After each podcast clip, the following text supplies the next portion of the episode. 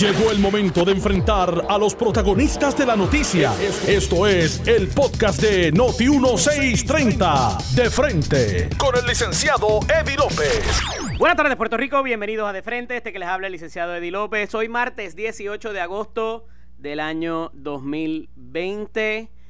Día que se ha continuado con bastante frecuencia la discusión que sostuvimos ayer, eh, un poco con asuntos que tienen bastante que ver eh, en lo que es eh, el quehacer legislativo, todavía hablando sobre los resultados de la elección de primarista y lo que ha trascendido luego de esta. días interesantes, días interesantes en efecto, un poco también lo que trasciende de la de las expresiones del representante Tatito Hernández eh, por razón de lo que de la, del arresto de la representante Charbonnier Laureano eh, y eh, un poco lo que se ha tomado un tanto como una justificación por parte del representante y en el tiempo que lo conozco estoy seguro que no es así y que fue de alguna manera algún alguna algún manejo desafortunado de la comunicación eh, puedo entender un poco lo que estaba diciendo eh, por razón de que fue un periodo eh, o ha sido un periodo muy oscuro en lo que es la historia de la legislatura y de la Cámara de Representantes propiamente. Y que, ¿cómo, lo, ¿cómo lo digo? Eh, no es que todo tiempo pasado fue mejor y un poco pudiera hacerse esa, esa conclusión, pudiera llegarse a esa conclusión. Y ayer, o esta mañana más bien, los amigos de, de Sin Miedo hacía el el ex gobernador. Eh, ¿Está ella? Sí. Ah, ok. Está, hacía un recuento Alejandro esta mañana de legisladores que habían pasado por la Asamblea Legislativa, que algunos llegaron con algún tipo, ¿verdad?, de, caudal, otros que no. Eh, y cómo en ese momento, pues, eh, habían diferentes tipos de, de legisladores. Alguien que lleva algún tiempo en la Asamblea Legislativa y que trasciende de que a, por lo menos hasta el, hasta el propio domingo, eh, llevaba la delantera en los votos, es el representante Pichi Torres Zamora, a quien tenemos en la línea telefónica. Ahí vamos a hablar un ratito con él. Buenas tardes, Pichi, bienvenido. Buenas tardes, Eddie. Gracias por la oportunidad. Espero que estés bien. Mira, eh, un placer nuevamente hablar contigo. Habíamos hablado el pasado domingo, ibas a bastante adelante en el conteo de votos eh, primaristas, eh, ¿verdad? De cara a lo que era la papeleta de acumulación. ¿Eso continúa siendo de esa manera?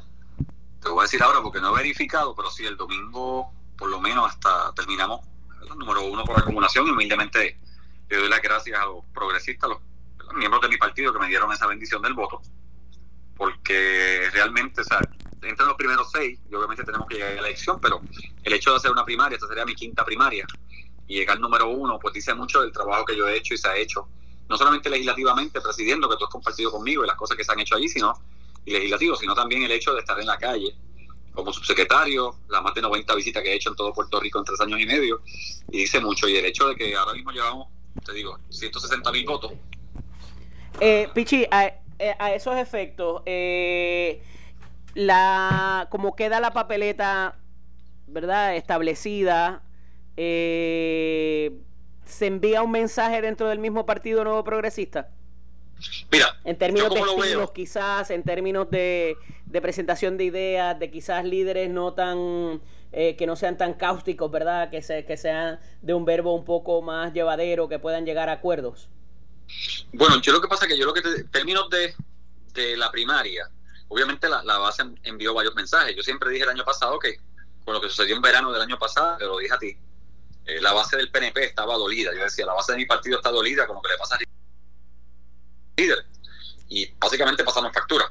Pasaron factura y tú lo ves en los números, lo ves en la forma en que quedaron los cuadros.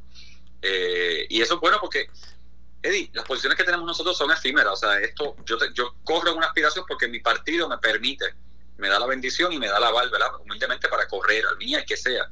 Eh, y hay que entender que estas posiciones le pertenecen a los partidos políticos, a su base, a su gente. Y ahí es que aspiramos debajo de la palma. Así que, en términos de liderato, no, mira, yo he dicho claramente, mi presidente Johnny Méndez, lo repito a la sociedad, no tengo ningún tipo de problema. Mi aspiración, yo soy el vicepresidente hoy, es, eh, si primero a ganar la Cámara, a trabajar en equipo, a lograr la diferencia que tenemos que hacer en la Cámara, y si de salir electo y mi, mis compañeros entender que yo debo continuar siendo su vicepresidente, ahí estaremos. O sea, yo no tengo problema porque a mí los títulos ni me hacen ni me restan, yo sigo siendo Pichi, el mismo que llegó y el que espera salir tranquilo este, con su familia y llega el toque salir. Fuiste muy vocal a los efectos de, eh, ¿verdad? De que mucha gente interpreta que el que llega primero pues va a pelear por la vicepresidencia y desde un principio has estado respaldando a Johnny Méndez eh, eh, y diciendo que no que no te interesa buscar esa presidencia porque lo respalda. ¿Continúa haciendo eso así? Totalmente, o sea, yo creo, Johnny Méndez es mi amigo personal, ha sido buen presidente, Hemos hecho un equipo de trabajo con todos los compañeros de la Cámara, con Gabriel como portavoz, Urayodan como portavoz alterno, un equipo de trabajo increíble, los compañeros de las comisiones. Eh, y hay un compromiso, yo soy una persona de palabra y hay un compromiso, o sea, yo no me presto para pa agendas de nadie, eh, pero obviamente como líder en La Palma, el hecho de que el trabajo que se ha hecho sea refrendado por los votos, que ahora mismo yo sea la persona que más votos tiene en el Partido No Progresista a, nivel de una candidatura a nivel isla, porque lo soy, pues humildemente le doy gracias a mi base porque significa que el trabajo que estamos haciendo es correcto, o sea, que la visita es correcta, que ir a los pueblos en noche y en, años no electorales a visitar ese comité municipal, a compartir con esa base en comités municipales donde el alcalde es PNP, pero en comités municipales donde el alcalde no es PNP, paga, paga y la base eh, eh, obviamente este, te lo deja saber el día de la primaria. Pichi, una pregunta que te hice el domingo y obviamente tú tuviste una situación que fue muy difícil en un momento, la trascendiste y la trascendiste bastante bien porque ahí se refleja en los números de la primaria, al menos dentro del Partido Nuevo Progresista, eh, y que, ¿verdad?, pudo haber tomado un giro porque hubo inclusive una radicación de querella por parte del presidente Johnny Méndez eh, por la situación con empleados en tu oficina. Eh, ¿Cómo ves eso ya algún tiempo después? Eh, ¿Cuál fue el secreto quizás para poder trascender esa situación sin que te marcara negativamente y te afectara políticamente para salir electo inclusive en la primaria? Bueno, yo te diría lo primero es que nunca hubo una querella, porque no hubo una querella en ninguna parte. Yo ni refirió un informe de investigación. Bueno, se hizo una eh, investigación y hubo un informe que, lo hizo un informe que, básicamente el informe determinó que no había pasado nada en mi, en mi caso, no se encontró nada pero ese informe obviamente se sometió al comité de ética para que evaluaran y el comité de ética decidió entrevistar a las personas, cosa que yo pedí desde el primer día. La diferencia, Eddie, básicamente que era, era una mentira, que se me quería hacer daño, que yo hablé claramente al pueblo puertorriqueño de frente, nunca me escondí, dije las cosas como eran y me defendí, porque lo difícil hubiese sido no defenderme. Y yo me defendí hasta las últimas consecuencias, como dije, porque yo sabía que tenía la verdad. Tanto así que no solamente gané el caso en ética, unánimemente, sino que lo gané también en la Comisión Federal donde llevaron el caso y la dama está hoy día está demandada porque por el que fuera mi empleado. Así que yo estoy bien tranquilo. ¿Tú sabes cómo yo interpreto esto, Eddie? Esto es como el juicio. Y, el, y, esto es como un juicio. Eh, la primaria fue mi juicio, por decirlo así. Eh, y mi, mi jurado era el pueblo puertorriqueño. ¿Sabes qué? Me absolvió unánimemente.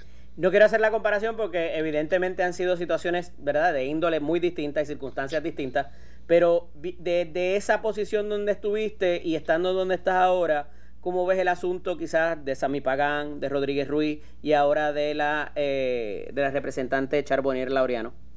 Bueno, en Ramón se sabía claramente lo que había, se determinó y se documentó y se encontró, el informe de investigación encontró acto directivo, tanto así que ahora mismo está referido y tiene cargo eh, en justicia. Eh, siempre lo dije. En el caso de Sami, pues se encontraron unas cosas que fueron referidas y están en evaluación. En mi caso, el informe, te digo, digo, descubrió que no había nada, porque no había nada exactamente, y aún así yo me pero, pero me, está llevando, me está llevando al próximo paso, Pichi. Te hablo cuando primero se conocen la, la información, eh, obviamente la presunción de, de, inocencia está eh, viva, ¿verdad?, en nuestro sistema. No obstante, la percepción política es otra. O sea, cuando primero salen los anuncios y las imputaciones, o sea, y viendo, por eso digo que las circunstancias son distintas, pero desde el saque hasta que no se investigue, hasta que no trascienden ciertos pasos, o sea, es una situación muy difícil para un legislador. Bueno, Bueno, fue una situación muy difícil, eh, una situación de las más, si no la más difícil en mi vida. Eh, bueno, la más difícil fue perder a mi papá, y lo perdí luego de eso, en menos de un año. Lo recuerdo. Eh, que tú lo recuerdas, o sea, que fue de la nada, porque no lo esperábamos. Y la realidad es que fue una situación bien, o sea, política, personalmente, vamos, profesionalmente, claro que sí. Digo, fueron varias, que no las vamos a mencionar tampoco, porque... Claro, y tú, tú, que me conoces sabes que yo venía cargando con una serie de situaciones que no estuvieron fáciles desde 2017, este, pero si hay, ¿cómo te digo? Si tú crees en, en el caso mío, yo sabía que tenía la verdad. Y estuve dispuesto a lucharlo hasta el último momento, como lo luché, tanto así que el pueblo no lo creyó, tanto así que mi base no lo creyó y tanto así que hoy soy la persona con más votos. Fíjate. ¿Qué recomendación le darías quizás o le hubieses dado o le diste a esas otras tres figuras que eh, en efecto, pues, ¿verdad? Se vieron con situaciones también complicadas o todavía las están encarando. Fíjate que en el caso mío yo siempre le dije a mis compañeros, obviamente, eh, siempre le dije, nadie me defienda, no pongan la mano en el picador por mí. Yo fui bien claro, permítanme yo defenderme y llevar la verdad, porque aquí está la verdad. Eh, y se lo dije a los compañeros en su momento, a cada uno de los compañeros que mencionaste, yo le dije, mira, si usted tiene la verdad, vaya hasta el fin del mundo. Puntos. Este, porque eso es lo que la hace libre. La constante ha sido, ¿verdad?, que no, no aceptan renunciar ni siquiera a sus eh, comisiones. Les recomendaría al, al, ejemplo más reciente, que es la, representante Charbonnier Laureano, eh, renunciar a su escaño. Mm, bueno, yo lo que, y yo, y tú me conoces, yo... A este punto. en este punto, yo obviamente yo conocí, ya, yo lo que he dicho es que le compete a Johnny Méndez eh, y al Caucu, obviamente Johnny decidió solicitar este la renuncia a, a, Charbonnier, Charbonnier tiene que pensarlo y mi recomendación a ella es que lo piense dentro de donde se encuentra, cómo se encuentra, ¿verdad? Y las cosas que está pensando y sopesando, tiene que, eso es una, una actividad más que tiene que sopesar. Ya hubo expresiones de Johnny Méndez y obviamente el Caucu ya tiene que haber hablado y su señoría es parte de ese Caucu. Bueno, lo que pasa es que yo hoy me tuve que excusar, este, que no sé si en el Caucu de hoy se habló del tema, pero yo porque no, no pude asistir, estoy con el nene este, en clase, no hay quien lo cuidara, así que la realidad, la realidad, de, o sea, la realidad del caso es que ya Johnny le pidió la renuncia y depende de ella. Yo, Eddie, el que me conoce sabe que yo yo, yo no le doy algo al caído. Pero quizás ella misma no fue tan leniente contigo cuando tuviste tu situación. independientemente, independientemente no soy así. Yo no soy. Lo recuerdas eso bien, ¿verdad? Yo lo recuerdo muy bien, pero yo no soy así. Eddie, yo no soy así. Yo en la vida, yo aprendí en la vida que al final del día, si algo me enseñaron las acciones de vida es que lo que te queda es la familia y los buenos amigos, pero sobre todo la familia.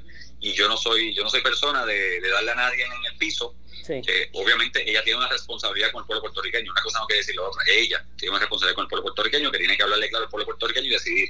Pero Pichi Torres Zamora no, no es una persona de darle a nadie Pichi, ella queda fuera de la papeleta, obviamente, en el proceso primarista, porque ya había ocurrido los allanamientos. ¿Cuán severo es este golpe para el Partido Nuevo Progresista y para lo que es la delegación de mayoría en la Cámara de Representantes? Mira, en términos de lo que ha pasado, claro que la cera, claro que molesta. Digo, porque hay este, otras, hay ¿verdad? informaciones en el aire de que pudieran eh, venir más casos, que hay cerca de seis investigaciones, es lo que se ha dicho eh, también. Fíjate fíjate que en términos de, en términos de, eh, de ella y del caso, fíjate que ayer se fue la primaria y la, la, victoria pero Pierluisi se va también en el caso de Charbonnier. Mira, hoy uno de, los, uno de los periódicos importantes de Puerto Rico, obviamente tienen a Charlie y a Pedro en segundo y hay una foto de ella bien grande, o sea, obviamente que afecta y afecta claramente. Este no, pero casi pasó, casi ha pasado desapercibido porque con las expresiones de Tatito de ayer también ha pasado de segundo plano. Claro, o sea, la primaria, vamos, la, secundaria pasó a segundo plano. Claro, claro. Eh, ¿Qué opinión te merece las expresiones de Tatito Hernández en términos de eh, que parecería ser una justificación eh, para los actos de corrupción el que ya los legisladores no tengan los ¿verdad? las dietas y las otras los otros estipendios que tenían antes? Bueno, yo no las escuché de primera mano, o sea que no te puedo decir exactamente fue eso lo que dijo. Claro. Pero pero, pero, pero, si las digo, incorrecta. Yo creo que el pueblo puertorriqueño está claro de lo que es el legislador, de lo que es el legislador. Llegamos a servirle a un pueblo, eh, a ponernos a disposición del pueblo, eh, y obviamente el salario no debe ser este. Sea, el salario aquí no debe ser, eh, ¿cómo te digo? Este, un, diferencial para alguien que diga, no, no, yo no voy a servir, yo voy porque me voy a ganar tanto. Si eso es así, estamos mal. Claro. O sea, aquí se viene a servir, o sea, y si tienes que dar, tienes que dar y se acabó. Como decía al, principio del programa, Pichi, en lo que lo conozco, obviamente son muchos años y trabajé con él, eh, me parece que estaba estableciendo un punto en la historia donde se daba otro tipo de eh, legislador, ¿verdad? Y otro tipo de situación en términos de que ni tan siquiera había esa, esa tentación, quizás, ¿no? Eh, pero que eso estuviera, estuviera justificado, coincido contigo que quizás no, no necesariamente es lo que quiso decir el representante, pero pues ya él lo clarificará a esos efectos. Eh, no me parece que haya ninguna oportunidad de que eh, este, esta Cámara o esta legislatura vaya a, en lo que queda de sesión extraordinaria o que citen una extraordinaria para legislar beneficios futuros, que es lo que tendría que pasar. No, no, no, no. Me parece que haya ni la más mínima posibilidad de que eso ocurra. ¿Coincide? El, legisla, o sea, el legislador, el legislador, o sea, aquí obviamente hay una percepción de que el legislador, tú lo sabes, se gana esta millonada, tiene celular, tiene esto, tiene lo otro, tiene aquello, lo cual es falso. O sea, aquí no hay carro, ni hay dieta, ni celular, nos pagamos nosotros mismos. Es el salario, eh, pues el salario que se nos paga para, para, para vivir, punto, porque somos también este funcionarios, pero también somos padres de familia. Pero de ahí a pedir este algo más, yo imagino que, por eso te digo, no quiero comentar un tatito en el sentido de que no escuché el statement, o sea, no, escuché lo que quiso decir, pero obviamente hablar de eh, como de salario y cosas así del legislador cae mal, cae mal, cae mal. Acuérdate que legislador ahora mismo es la palabra, legislador es una palabra mala, vamos a ser honestos, político es una palabra mala para muchas personas. Ah, que es la parte de la democracia. Sí, si no tenemos democracia, no tenemos partidos políticos, no tenemos gente que, que sea electa, el que sea, no hay democracia.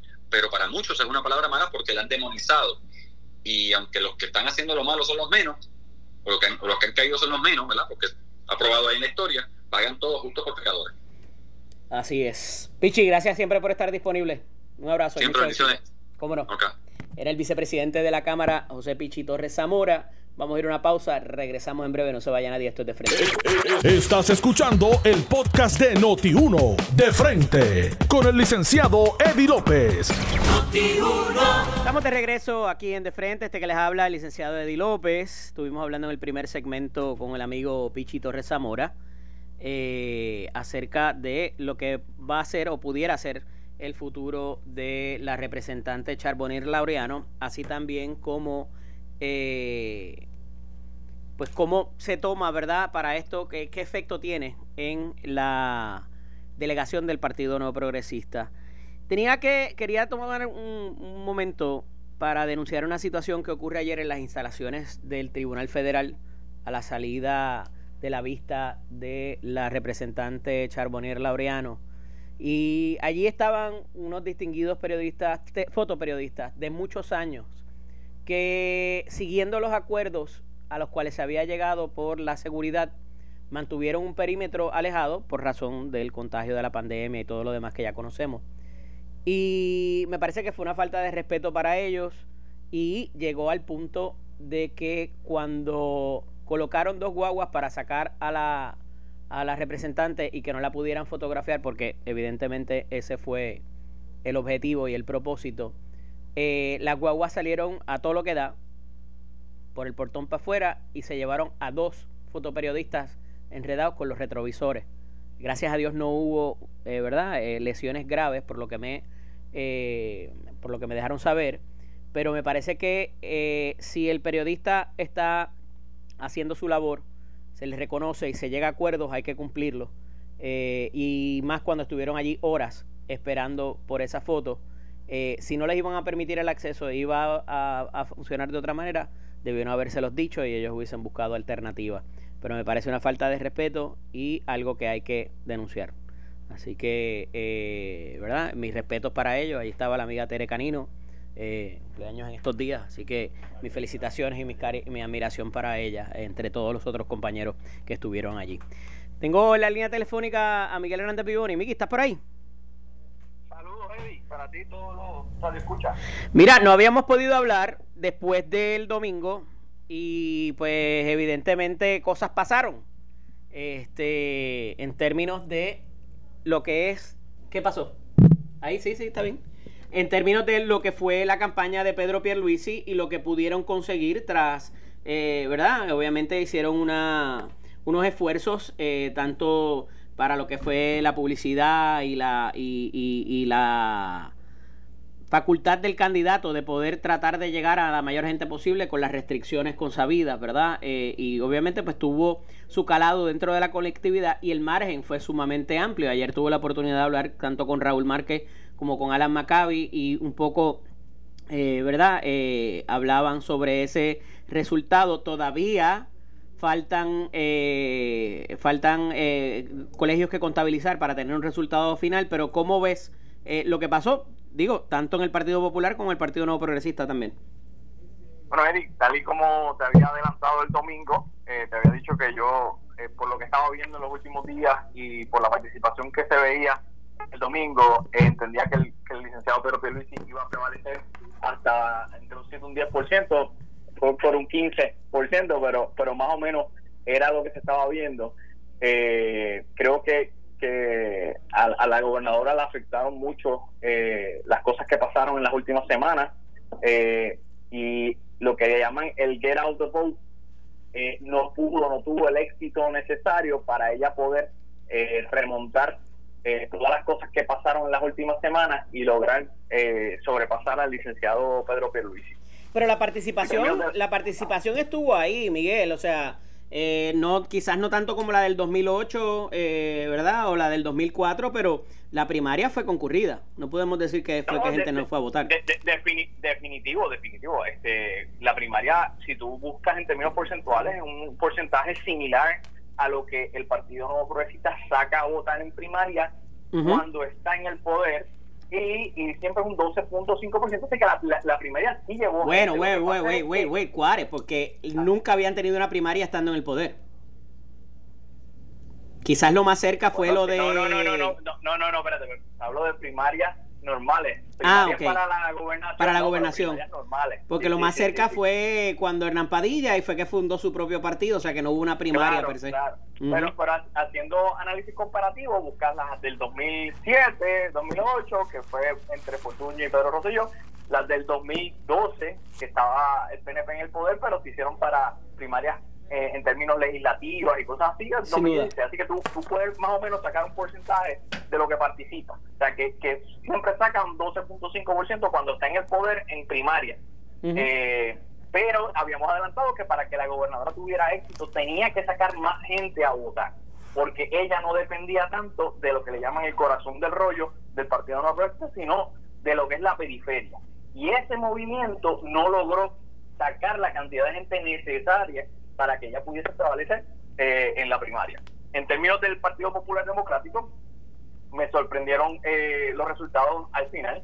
Eh, sí se veía eh, una tendencia alcista en lo que era la candidatura de Charlie Delgado, pero no, no veía que se iba a, a escopotar tanto la campaña. Oye, Miki, hubo tres, hubo tres sondeos que los compartí contigo uno es de Noticel, el otro era del periódico El Vocero y el otro era de Jugando Pelotadura. Y los tres, desde un principio, daban el margen casi sea cuatro, como eh, finalmente terminó la primaria popular, ¿verdad? Eh, y le habían atacado esos sondeos de que había una intervención indebida, que había gente truqueando con los números, y el resultado de la primaria fue tal cual, los tres sondeos, y hay que reconocerlo. Sí, pero también hubo sondeos que ponían a la gobernadora ganando con un amplio margen. No, no, no, te estoy hablando del Partido Popular. O sea, en el Partido Popular esa era la, la constante fue... ¿Verdad que, oye, y te lo digo porque lo compartí contigo, a mí me llevó a dudar. O sea, yo decía, esto está mínimo 3, 5 puntos de, de distancia, no no con un margen tan amplio. Y los que llevamos un tiempo en política pensábamos eso mismo. Eh, pero no sé qué sucedió. O sea, hace seis meses tú hablabas de, de Charlie Delgado y la gente, algunos reconocían su nombre pero no era alguien que tuviera un reconocimiento a nivel de todo Puerto Rico para ser una figura contendiente en una, en una elección contra dos personas que sí tienen reconocimiento a nivel de todo Puerto Rico, que era la alcaldesa de San Juan, que era un reconocimiento negativo, pero lo tenía, y Eduardo Batia, eh, que había sido presidente del Senado y lleva más de 20 años en la palestra pública.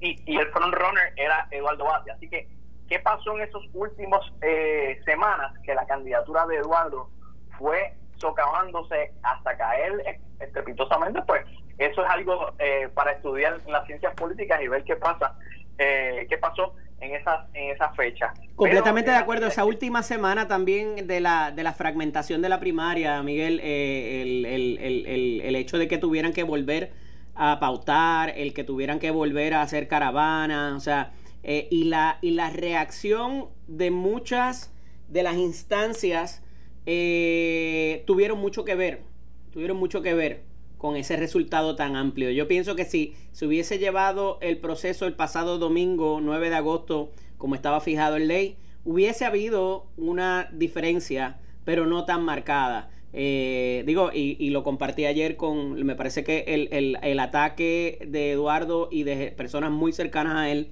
a, la, a, lo que estaba pasando con el programa de chisme eh, y también adjudicárselo de alguna manera o atribuírselo a Charlie Delgado. Este, en el caso de la alcaldesa hablando sola en su casa y hablándole al televisor. O sea, hubo muchas cosas que más allá de despertar quizás interés, o atraer atención a las campañas, lo que eh, demostraron fue desesperación eh, y ese ataque rampante a una figura que nunca perdió su, su temple y no atacó, eh, ¿verdad?, en reacción, que fue Charlie Delgado, me parece que al final eso fue lo que sopesó en la, en la conciencia de muchas personas, que ya quizás estaban decididas, pero eso lo puso en, con ese margen tan amplio. Y me parece que es un mensaje interesante eh, el hecho de que no, de que se prefieran, por lo menos a nivel premarista, figuras que no sean confrontacionales y que no sean de verbo fuerte. Eh, eh, y, si miras las papeletas de la, de, la, de la Cámara y del Senado, y muchas de las contiendas en las alcaldías inclusive, han escogido o han optado por personas que no son de, de tener algún tipo de confrontación o llamar al, al contrario por verdad y, y crear animosidad ¿cómo lo ves? Yo, yo eh, concurro contigo, creo que obviamente es la primera vez que el Partido Popular entra en una primaria para la gobernación. Sí. Y el, el Popular fue muy conservador en términos de eso, de lo que es el ataque al otro Popular. El Popular dice, yo quiero ganar la elección, no puedo estar con una persona que le tire a la propia gente. Así que yo creo que esa fue ese fue el mensaje eh, directo de, de la base del Partido Popular eh, y cogieron una persona que su proyección es una proyección de hombre de Estado, aunque en sus contestaciones todavía está crudito en lo que sería el debate y el conocimiento de algunos temas eh, que son de importancia para el pueblo de Puerto Rico, que quizás para poder enamorar lo que es fuera del avance del Partido Popular, tiene que hacer un trabajo en los setenta y pico de días que quedan para la elección. Mira, antes de pasar a, la, a lo de la convención del Partido Demócrata, eh, me parece que es importante, ¿verdad? Habiendo terminado como terminó y habiendo habido una campaña tan férrea contra la, el carácter de la gobernadora, cuán difícil se le va a hacer a Pedro Pierluisi ir a buscar esos votos que estaban con Wanda Vázquez o que estuvieron con Wanda Vázquez y esas lealtades eh, férreas que hubo también, eh, que evidentemente necesitan para poder tener el triunfo en menos de que estamos 78, 79 días aproximadamente. Mira, dos asuntos importantes. Primero, el Partido Nuevo Progresista es un partido ideológico. Eh, tenemos, eh, eso es la cohesión de, de, todos los que militamos en el Partido Nuevo Progresista. Yo creo que eso es algo que une eh, a todo aquel votante en, en, las próximas elecciones. Cierto, Miguel, pero too much has been said, tú sabes. Y aquí hay, aquí hay referidos para acusaciones criminales, Aquí hay, o sea, son cosas que han habido muy fuertes. Eh, que la gobernadora mintió, que no se le podía, ¿verdad? Que cambiaba de posición, o sea, son cosas que no se olvidan de la noche a la mañana.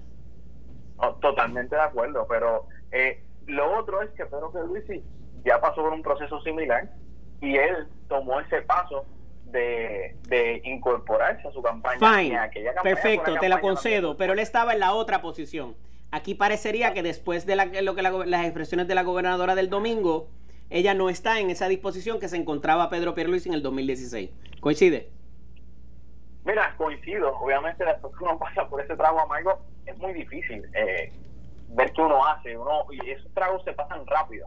Eh, y te lo dice una persona que yo esa misma, esa misma tarde me fui con el candidato que prevaleció y estuve con él en la, en la tarima, porque yo creo que ese, ese es el momento donde uno puede pasar esa página rápidamente y que la unidad se pueda fomentar desde ese mismo momento. Hay personas que no, no, no son así, y más cuando tú ostentas el poder como la gobernadora de Puerto Rico, como tú dices, cuando hubo una campaña tan fuerte en, eh, contra su figura, contra su familia eh, y contra las decisiones que ha tomado, buenas o malas, para el pueblo de Puerto Rico. Así que yo creo que, que sí, eh, el, el, el, candidato Pedro Pierluisi tiene que buscar a esos más de 100.000 electores que le dieron el voto a la gobernadora de Puerto Rico, que en su inmensa mayoría van a regresar inmediatamente, por lo que te dije, por la cohesión pero como quiera, hay otra mitad que tiene que enamorarlas, tiene que buscarlas, tiene que tender puentes eh, y que el, el, tiempo es muy corto. Y ese tiempo, la única forma en que eso se puede arreglar es en una conversación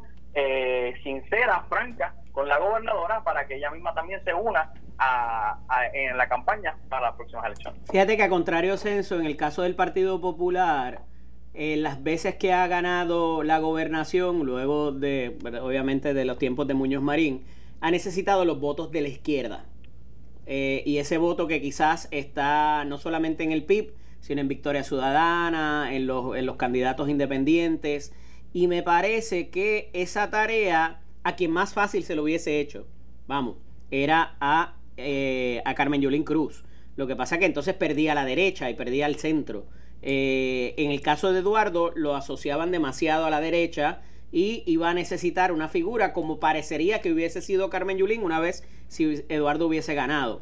En el caso de Charlie Delgado, al haberse pronunciado soberanista, me parece que eh, va a tener una ayuda, ¿verdad? En ese sentido, por su propio bagaje para hacer esas alianzas de las que hablaba Carmen Yulín y que muchas de ellas traicionó y que iba a tener un problema grandísimo para volver a conciliarlas, pero gracias a Dios no llegó el, agua a ese nivel.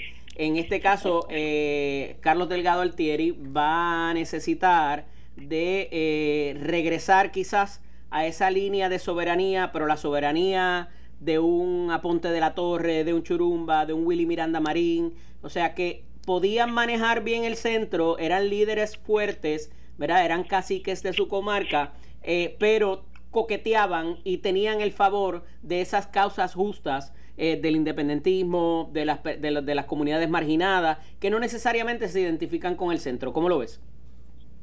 Mira, concurro en que esa tiene que ser la estrategia eh, del Partido Popular de buscar.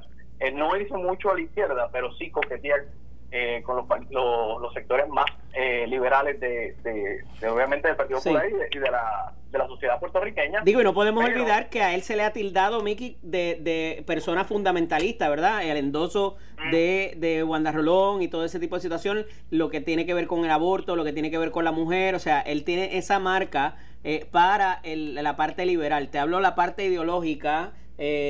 quizás unas personas asocian una con la otra, ¿verdad? Pero no necesariamente es así porque una cosa es que tú seas liberal, otra cosa es que tengas un ideal eh, de izquierda, ¿no? Totalmente, totalmente. Así que yo creo que eh, a él le compete buscar el voto de la gente que está eh, enamorada con el movimiento Victoria Ciudadana, con el proyecto Dignidad, que es un proyecto de gente conservadora que concurre con los ideales de él en términos de persona, no político, sino de, como persona. Eh, y, e ir a esos grupos a buscar ese voto eh, para tratar de, de, buscar eh, hacer una alianza grande y poder alzarse con la victoria. Mira, háblame en los minutos que nos quedan de lo que está pasando con la convención del Partido Demócrata. Ya hay una, una nominación para la vicepresidencia del candidato a presidente Joe Biden, que es la, la congresista Kamala Harris. Eh, y eso pues obviamente ha causado algún furor en las huestes, eh, dado que es una convención que es virtual, ¿verdad? Y que no hay todo el fervor de lo que se ha visto en otras convenciones que han sido presenciales. Eh, pero esto ha causado un avivamiento, parecería, ¿verdad? Inclusive en todas las fuerzas que no necesariamente militan en el Partido Demócrata, pero que no están a favor de Donald Trump. ¿Cómo lo ves? Mira, la, realidad es que, como tú bien dices, es una convención atípica. Uno que fue delegado a, tres convenciones y ha ido presencialmente verla eh, por, por Zoom, eh, por los distintos eh, canales, pues, pues, no es lo mismo y, se ve un poquito media sosa, pero como tú muy bien estás hablando, no solo la, la candidatura a la vicepresidencia de la senadora Kamala Harris de California, sino el endoso a la candidatura de Joe Biden de su autora contendor Bernie Sanders, que es el área liberal, de gente eh, que son republicanos conocidos como John Kasich, el, ex gobernador de Ohio y candidato a la presidencia contra, eh, contra Donald Trump en esa primaria, y otros eh, gobernadores, ex gobernadores que están en el ala republicana que han estado eh, viendo que la nación va por un rumbo errado y que no pueden seguir con Donald Trump. Y eso yo creo que le está dando eh, un impulso a la candidatura de Joe Biden para la próxima elección en noviembre. Aparte de, eso, eh, creo que el, presidente ya tomó la determinación de no hacer una convención presencial como estaba en, en de hacerla, eh, porque no, no siente ese furor en las huestes republicanas eh, y yo creo que está viendo que hay, hay, un calentón eh, en, su en su candidatura y que va a tener muchos problemas para poder revalidar. Interesante. Eh, yo creo que le va a dar un run for his money. A mí en la candidatura de Joe Biden no me, ¿verdad? No me emociona tanto. Me parece que es el Maverick, el John McCain del Partido Demócrata en ese sentido. no, no se vislumbra tampoco una figura eh, que sea, ¿verdad? Quizás estamos matizados por un Obama todavía, soy consciente y, lo admito, eh, pero no hay esa, esa figura carismática que tú digas, wow, tú sabes. Eh, y a esos efectos, pues me parece que se le va a ser difícil, pero con todo lo que está pasando en el país y con las reacciones y las contrarreacciones de Donald Trump, me parece que es due también ya para que haya un cambio eh, la nación lo necesita, la economía lo necesita y, todas las causas eh, del país eh, para poder unificarse. cuatro años más de esto va a estar bien complicado. De acuerdo contigo, y Puerto Rico necesita un presidente que sea con, las minorías. Ciertamente. Miki, gracias siempre por estar disponible. Un abrazo. Un privilegio, hermano. Bueno, hablamos luego. Era el licenciado Miguel Hernández y Vivoni, nuestro colaborador acá, hablando un poco de la percepción de los resultados electorales y así también eh, qué deben hacerse o qué debe hacerse en ambas campañas del Partido Popular Democrático y el Partido eh, Nuevo Progresista para propósitos de lo que está por venir en la elección. Esto fue el podcast de Noti 1630 de frente con el licenciado Eddie López. Dale play a tu podcast favorito a través de Apple Podcasts, Spotify, Google Podcasts, Stitcher y notiuno.com.